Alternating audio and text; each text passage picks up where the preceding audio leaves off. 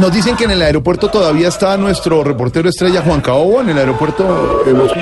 Eh, eh, Juan Caobo, ya se fue. ¿Cuál cámara estoy? No, no, Juan Jacobo. eh, La situación es dantesca. Lo que sucede hasta ahora es impresionante.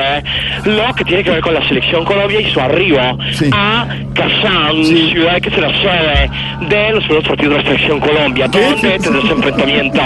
Aquí afuera del avión me paré a esperar el descenso No, pues de los futbolistas, pero bajaron 23 meseros. Yo sigo esperando a que No, bajen los futbolistas no, para entrevistar. No, no, Adelante bajaron los meseros que venían atendiendo a la selección Colombia. vienen. Impecables con sus corbatas y sus chalequitos. No, los vi, sus bandejas en las manos. No. Y los futbolistas aún no bajan. Estoy aquí esperando la primicia para lo que sería la entrevista en primicia para Blue Radio de las primeras declaraciones de Zúñiga, Estefan Medina, Pablo Armero, No, si no fueron. Yepes, era gol de No. Yepes. Estamos esperando también las ¿Y declaraciones de Zapata, pero aún no descienden del avión. ¿Dónde está nuestro- Seguimos pendientes, cualquier información se les estará dando Abríguese. para Blue Radio. Abríguese mucho, está haciendo frío, Juan Caobo.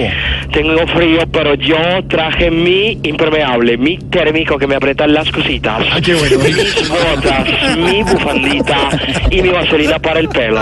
No, Juan Caobo también desde Rusia le llegó y pensaron que eran meseros, eran de la selección Es que ya le bajó la Ah, selección. ya, ya.